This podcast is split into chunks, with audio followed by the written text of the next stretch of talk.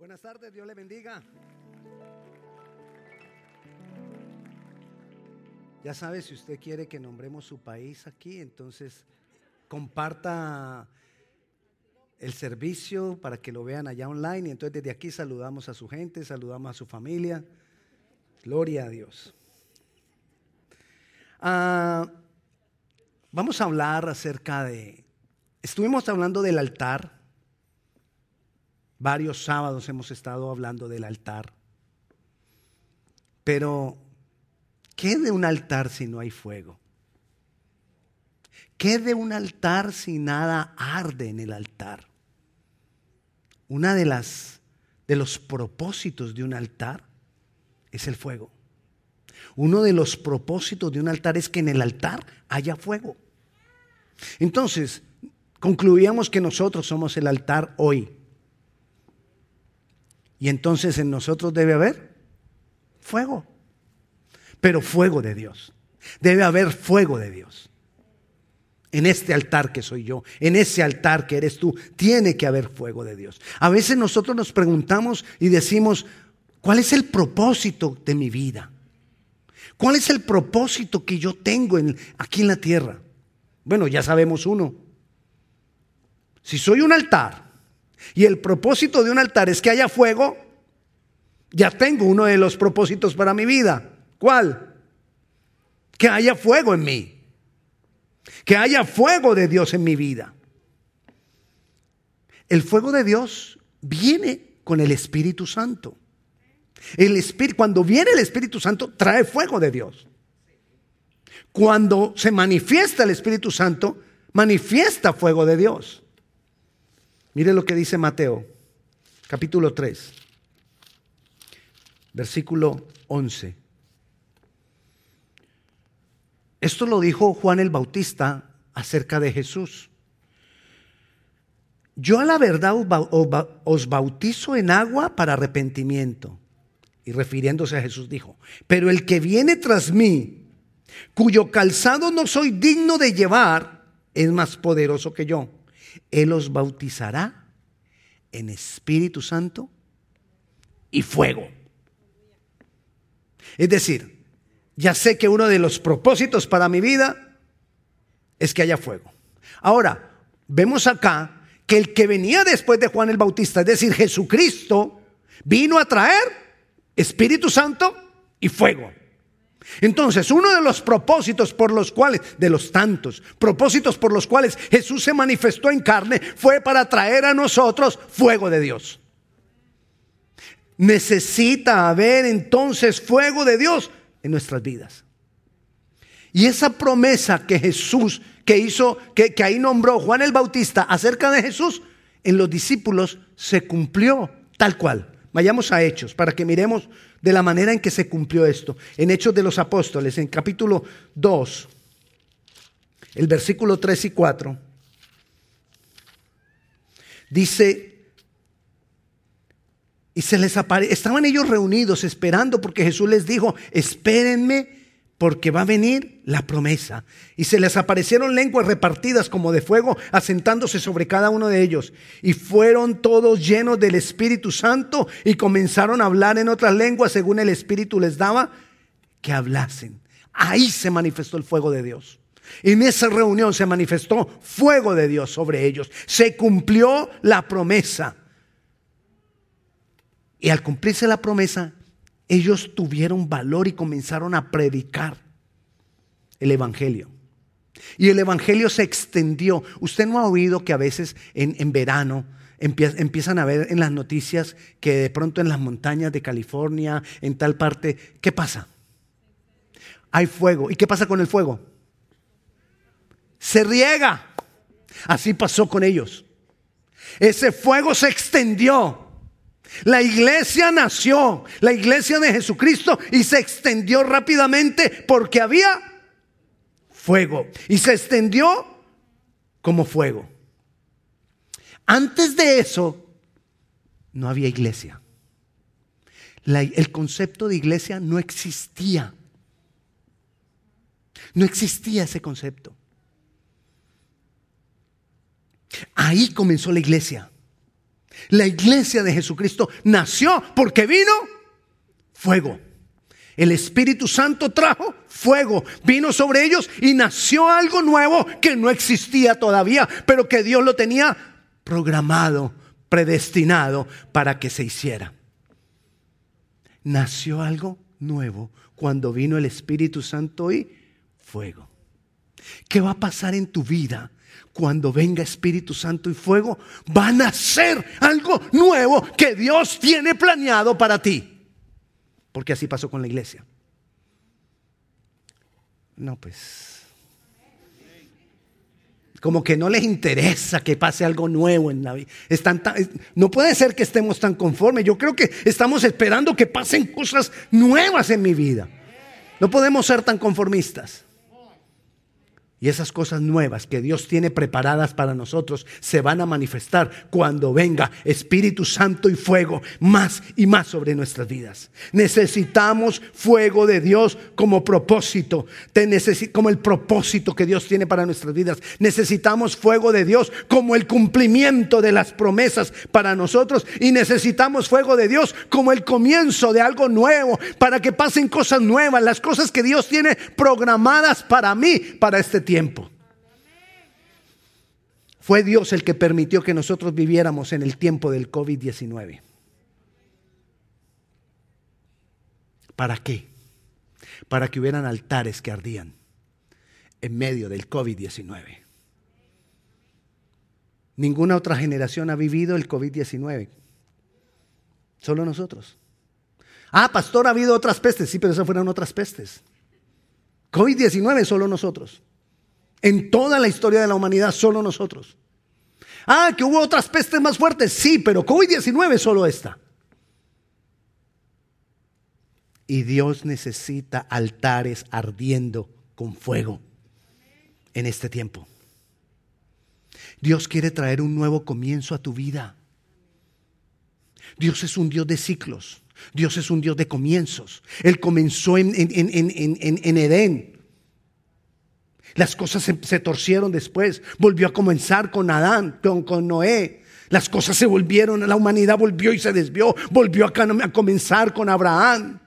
Volvió, volvió a comenzar después y otra vez y otra vez hasta que vino Jesús.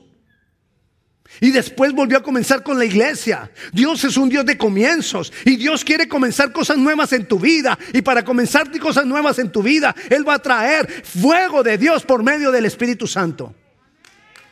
Si no, no hay nuevos comienzos. Cuando Noé fue a comenzar de nuevo, se bajó del, arca y lo primero que hizo fue levantar altar y prendió fuego. Nuevos comienzos. Si necesitamos cosas nuevas, si necesitamos que nuestra vida cambie, quizás haya cosas en tu vida que necesitan ser cambiadas pequeñas o grandes, necesitamos ese fuego. Ese fuego hizo que la iglesia creciera. Dios espera que nosotros crezcamos. Dios espera que tú crezcas, que yo crezca y que no paremos de crecer nunca. Es el medio de Dios, es el, es el sistema de Dios que crecer y crecer y crecer. ¿Usted conoce a alguien que haya pasado, que haya parado de envejecer? Nadie. Usted se puede hacer todas las operaciones que quiera. Y se puede quitar los años en el, en el registro civil si quiere. Pero su genética va a decir cuántos años tiene usted de verdad, verdad. Porque nadie para de crecer. Es la manera de Dios. Y Dios quiere que en lo espiritual nadie pare de. Y para nosotros crecer en lo espiritual necesitamos fuego de Dios. La iglesia creció en los principios porque había fuego de Dios. Tú necesitas que haya fuego de Dios. Pero además del propósito, además de crecer, además de que se cumpla esa promesa sobre nosotros, quiero decirte más. ¿Quién no ha vivido momentos de desesperanza? ¿Quién no ha vivido momentos de angustia? ¿Quién no ha vivido momentos como de oscuridad, como que no hay salida, como que no es que quiera recordarte esos momentos para traerte dolor, o quizás los estás viviendo ahora.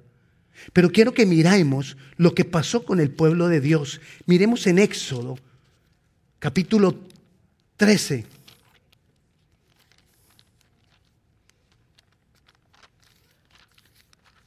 En Éxodo, capítulo 13. Éxodo.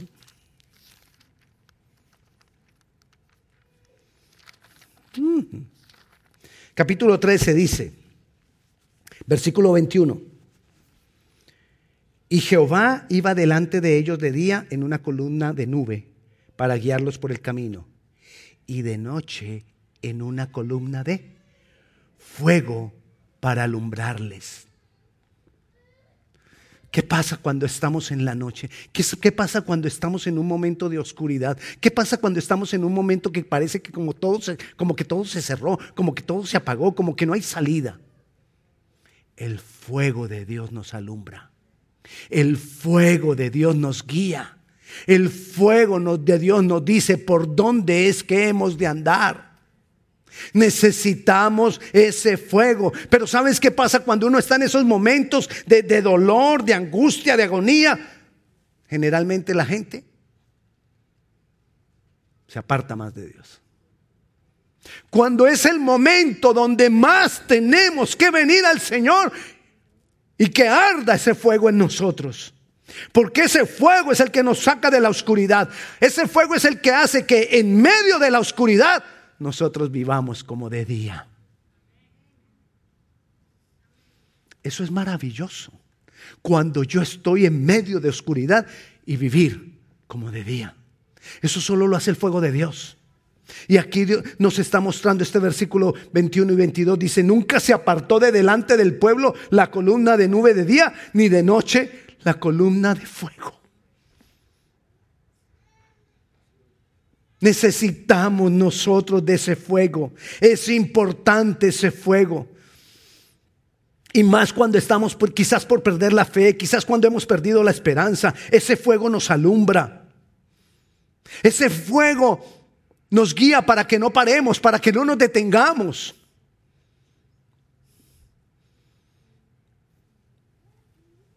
Porque cuando nos detenemos, cuando paramos, el enemigo se hace cargo.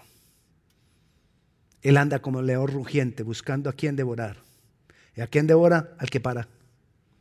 La manada va andando y el que se va rezagando expresa.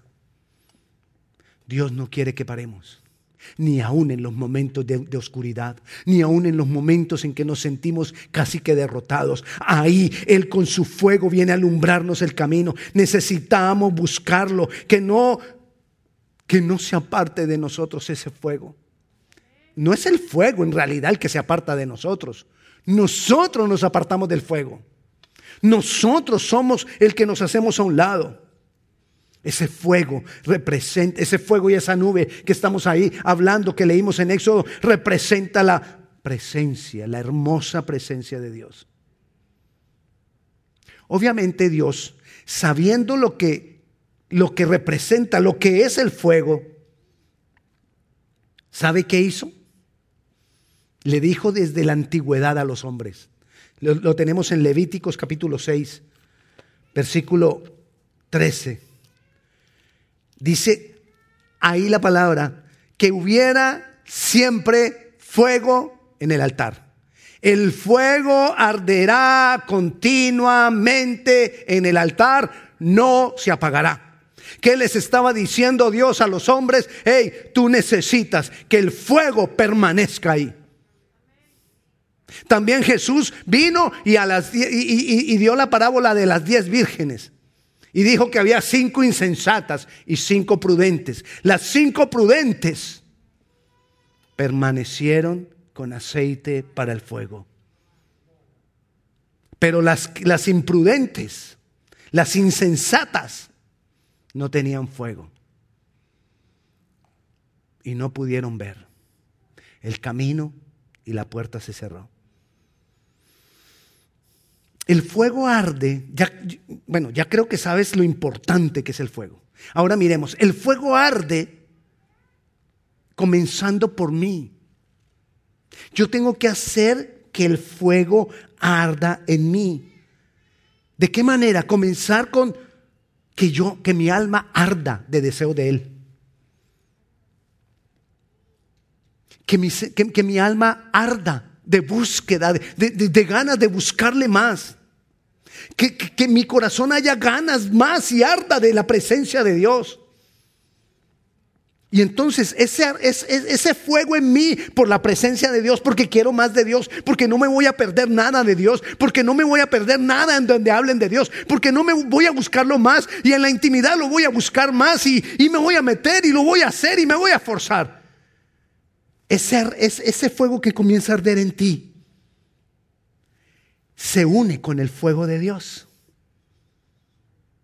y produce ese fuego maravilloso. Jesús tenía ese fuego porque él por eso decía, mi Padre y yo somos uno, un solo fuego. El fuego arde en mí por el compromiso con Dios, por el compromiso con su voluntad, con hacer su voluntad. Y su voluntad está expresada en la palabra. El fuego arde en mí por el compromiso con su obra por amar lo que Él ama. El fuego arde en mí por el compromiso con su testimonio. Todo eso es fuego. ¿Cómo debe ser ese fuego? Te voy a explicar algo que me pasó a mí en esta semana. Me fui de paseo con mi esposa. Nos fuimos al río tres días, a acampar. Y uno de los días, le advierto, yo soy malísimo para hacer fuego. Y mi esposa me dijo, quiero carne al fuego. Y, ok, fuimos y conseguimos leña en el parque, unos troncotes así de leña. La pusimos en el, en el, en el espacio que había para el fuego. entonces yo dije, bueno, vamos a mirar cómo se hace. Y entonces puse la leña grande, así en, en triangulito, y debajo puse leña sencilla, menudita, y puse papel, traje el encendedor y la, leña pequeña encendió. Y yo dije, ah, listo. Y la leña pequeña se apagó y la leña grande no encendió. Volví hice lo mismo otra vez. Volví a poner leña pequeña, leña menudita, papel, encendí y esperé y la leña chiquita se apagó y la leña grande no prendió. Fui y le dije a mi esposa, no se puede. Yo no sé cómo se hace eso. Ella me dijo, ¿cómo es posible que nosotros no podamos hacer arder la, leña? Muy condescendiente ella al decir nosotros, ¿no? Pero ella no se refería a nosotros. Se refería a mí, lo que me debió haber dicho, ¿cómo es posible que tú no sepas hacer, hacer. Pero me dijo, ¿cómo es posible que nosotros no podamos? Eso como me, que me dolió el, orgullo de, alfa.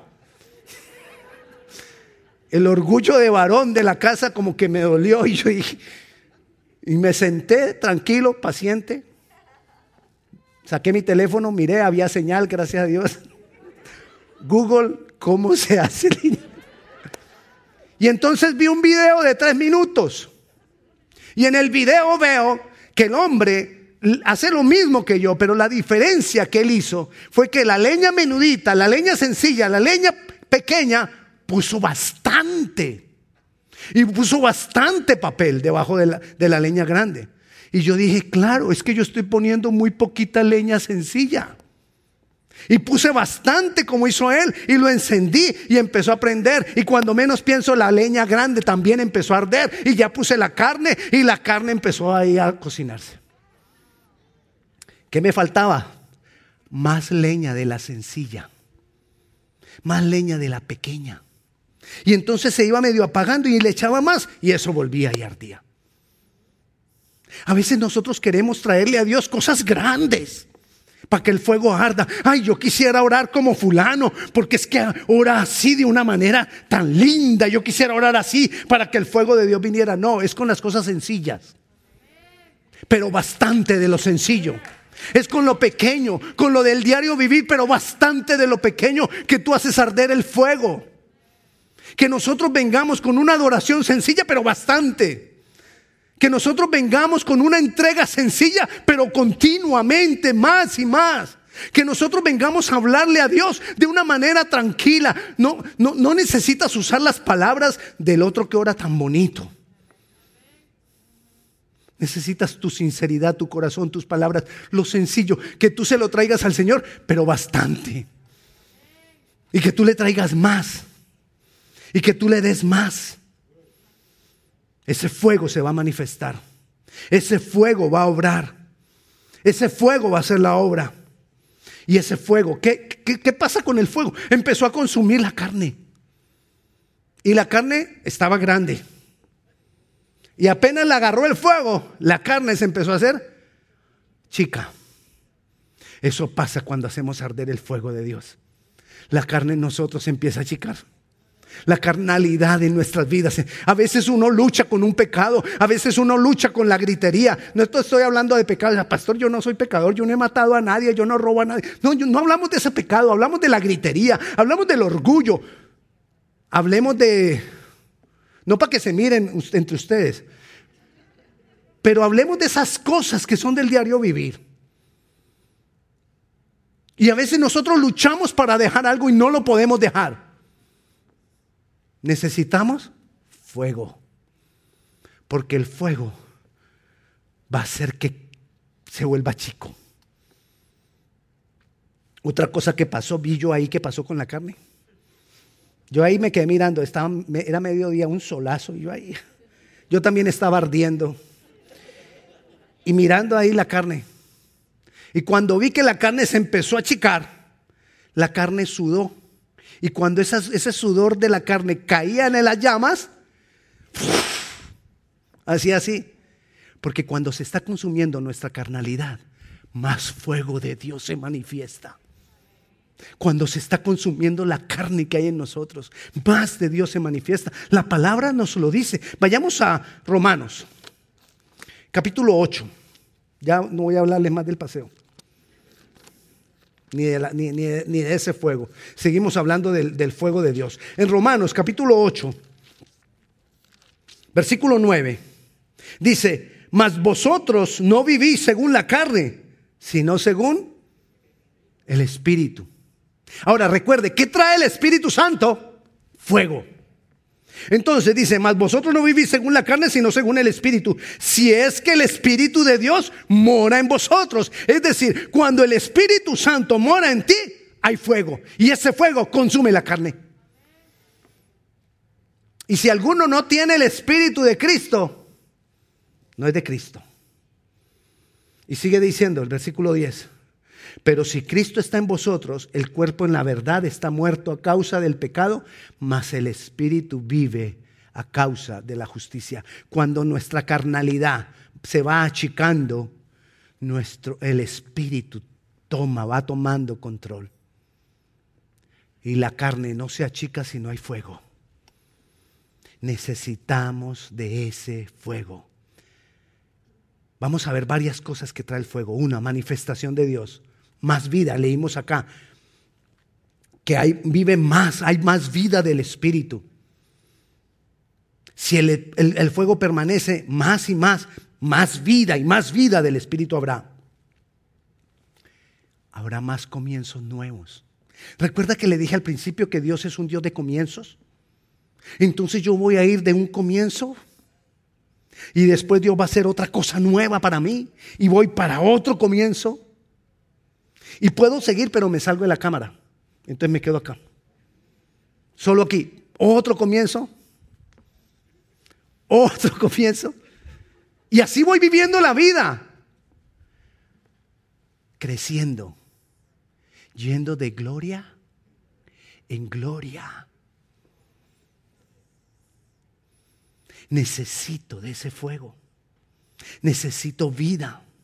Entonces voy a estar en una renovación continua, más cumplimiento del propósito de Dios en mi vida, más guía del Espíritu Santo, más luz cuando me sienta en medio de oscuridad, más poder de Dios en mi vida, más valentía para hacer la obra de Dios, más de todo lo que Dios tiene para mí.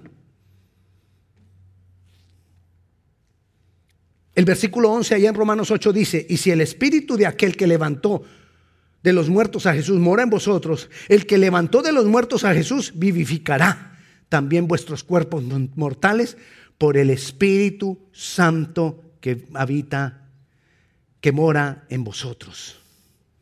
Va a traer vida, sigue insistiendo, va a traer vida. La carne se consume y esta vida se transforma en pasión. Pasión. Cuando hay vida hay pasión. Pasión por las cosas de Dios.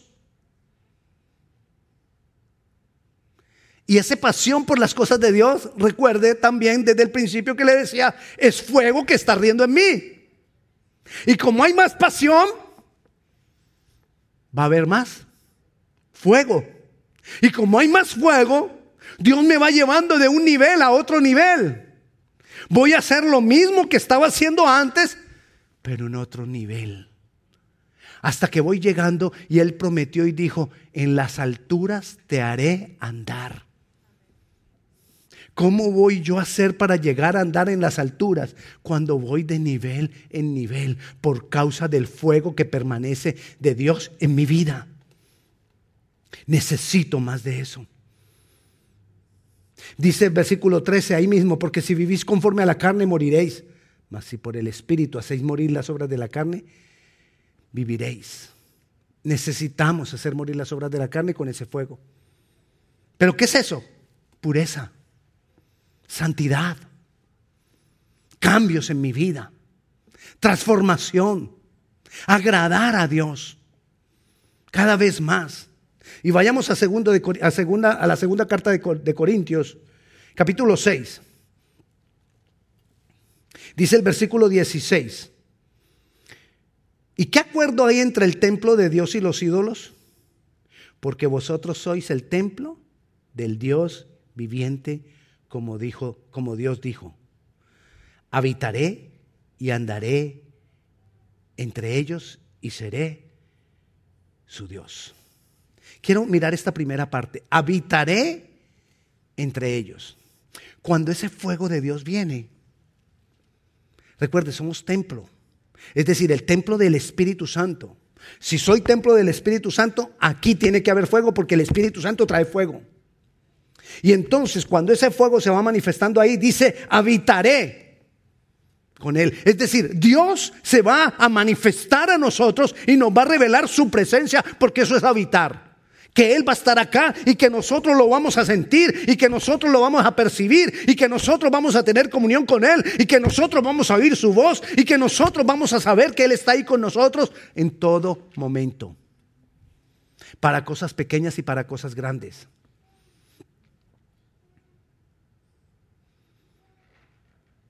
Le voy a volver a hablar del paseo. Nosotros habíamos reservado el lugar. Y miramos jueves y viernes y decía lluvia, habíamos reservado de lunes a jueves y decía lluvia lunes, martes y miércoles. Dijimos, cancelamos. Dijimos, no, orémosle al Señor. Que no llueva. Quizás usted dirá, pero eso no es algo necesario, no es algo importante. Es solo un paseo. Quizás.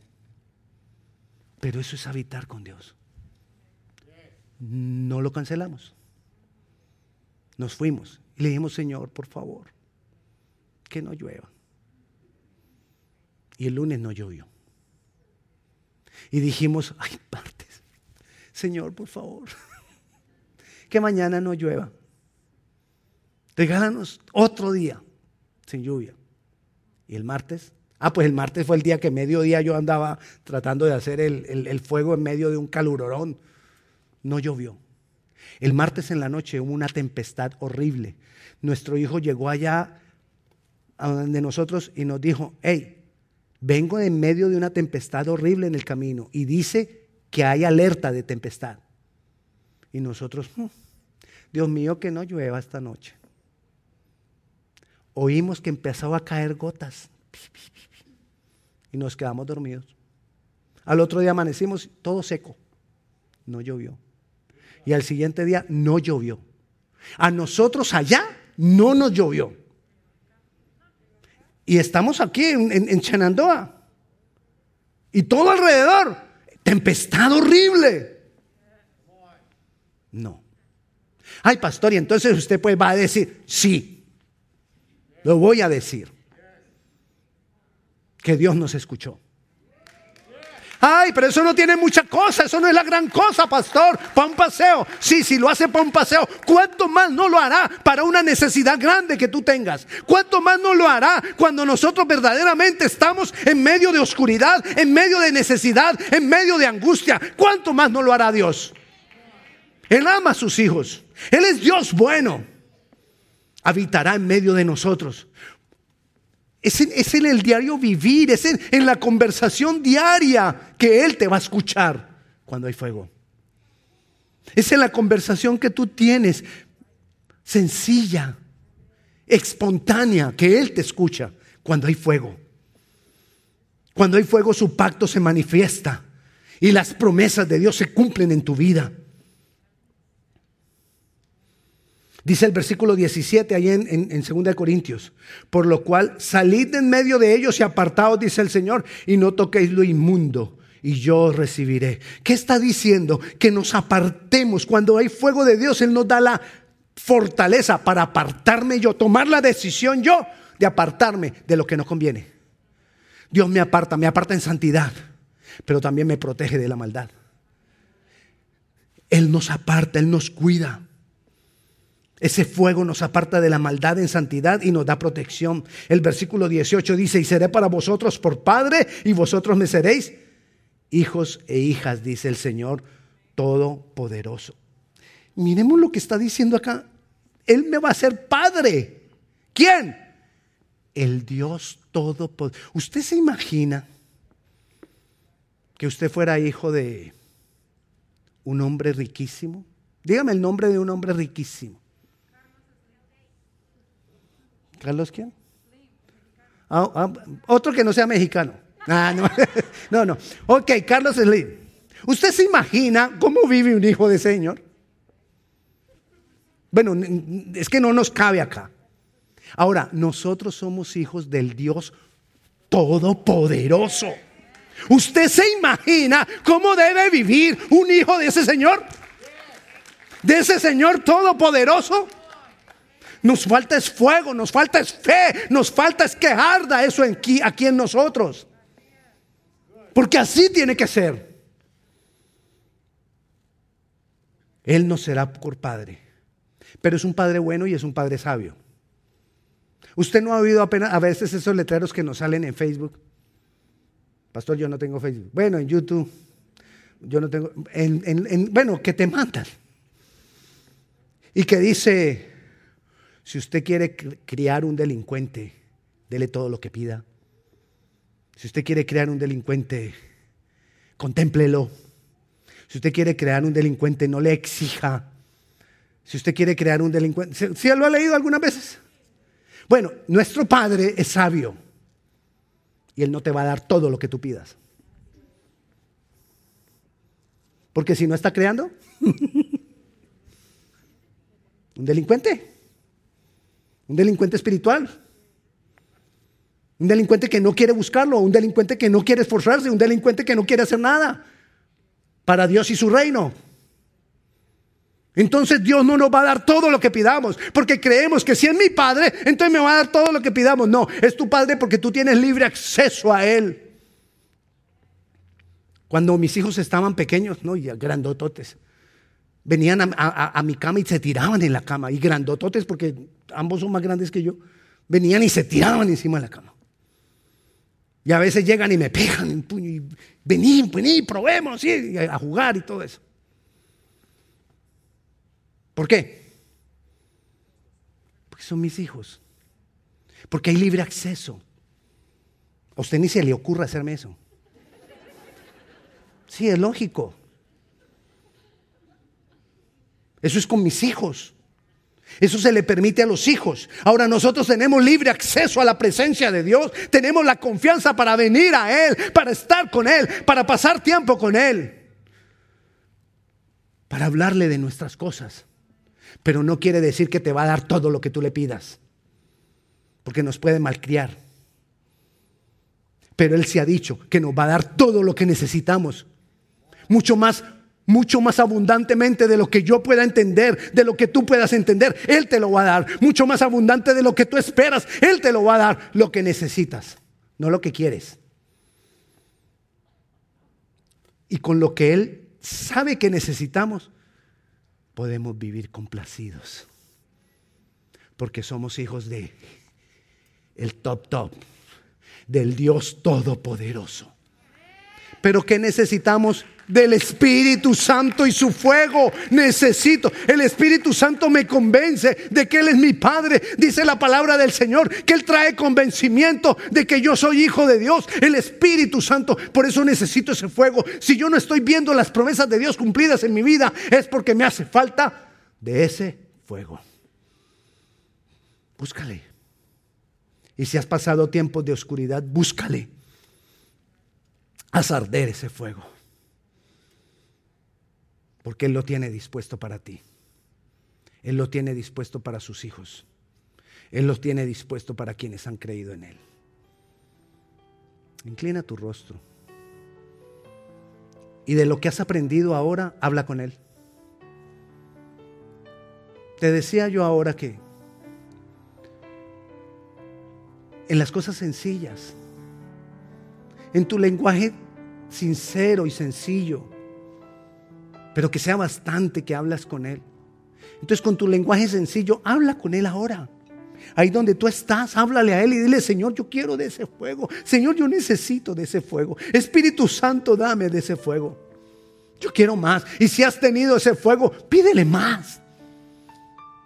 Porque ese fuego tiene que arder continuamente, no se apagará, dijo el Señor.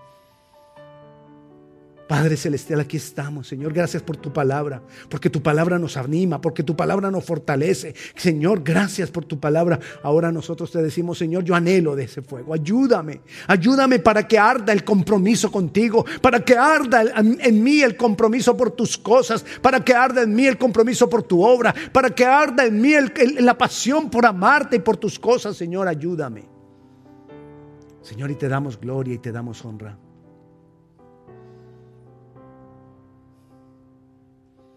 Fuego de Dios que consume. Envía ese fuego, Señor, que consuma mi carne, mis debilidades, mi orgullo, mi ego. Envía tu fuego, Señor. Ayúdame, porque yo quiero vivir eso, Señor. Te doy gracias en el nombre de Jesús. Si hay alguna persona aquí que nunca haya entregado su vida al Señor Jesucristo o allá que estás viendo este video, que estás viendo el, servicio, si tú nunca has entregado tu vida al Señor Jesucristo, ese fuego vendrá después de que venga Jesucristo. Es decir, primero tiene que venir Jesucristo a mi vida y luego vendrá ese fuego. Entonces, si tú nunca has entregado tu vida al Señor Jesucristo, este es un momento preciso para hacerlo. Y yo te invito a que lo hagamos con una oración y que tú le digas, Sígueme en esta oración y le digamos juntos, Señor Jesús, abro mi corazón a ti. Creo que tú has pagado por todos mis pecados. Creo que tú has muerto en mi lugar. Hoy te recibo como mi Señor y mi único Salvador. Y recibo como regalo tuyo para mí la vida eterna. Y te doy gracias porque me has dado el Espíritu Santo contigo. Gracias Jesús. Amén y amén. ¿Hay alguna persona que haya hecho esa oración por primera vez aquí? Si tú estás allá en tu casa y hayas hecho esa oración por primera vez, por favor escríbanos al 25827, pon vida nueva. Dios le bendiga.